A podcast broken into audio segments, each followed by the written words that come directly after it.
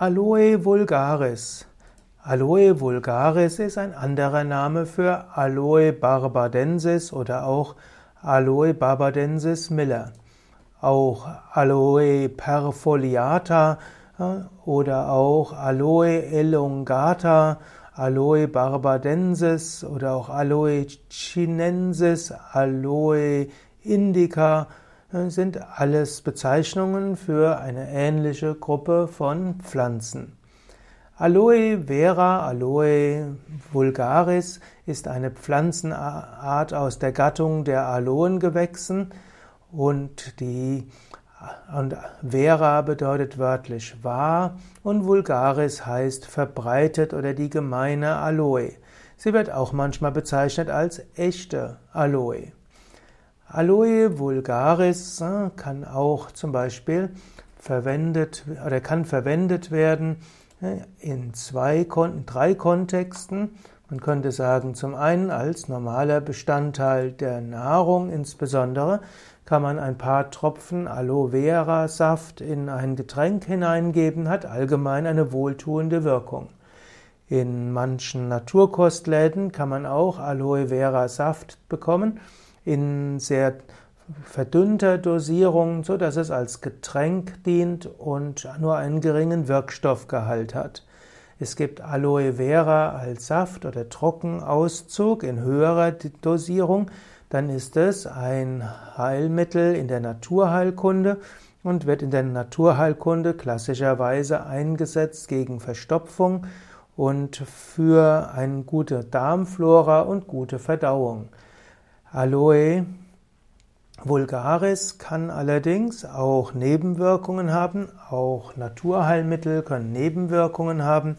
Es kann krampfartige Magen-Darm-Beschwerden geben oder bei chronischem Gebrauch, also Missbrauch, kann es auch zu Kaliumverluste geben und kommen und zu anderem.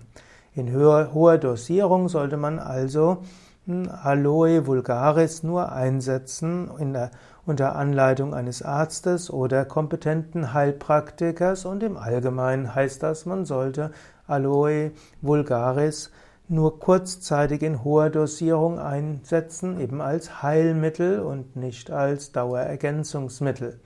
Wenn man unter Verstopfung leidet, ist allgemein besser, mehr zu trinken, Yoga-Übungen zu machen, zum Beispiel die Umkehrstellungen oder auch Rückbeugen, Drehsitz, können den Körper dazu veranlassen, seine Verdauung zu besser zu machen.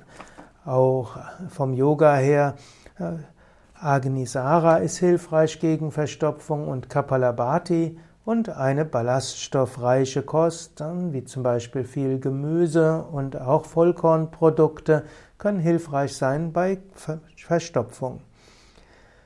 Aloe Vera, äußere Anwendung. Bekannter als die innere Anwendung von Aloe Vera ist die äußere Anwendung. Man kann tatsächlich einfach die, ein Stück des Blattes nehmen, da kommt so eine Art Gel heraus und dieses Gel kann man dann auftragen auf die Haut.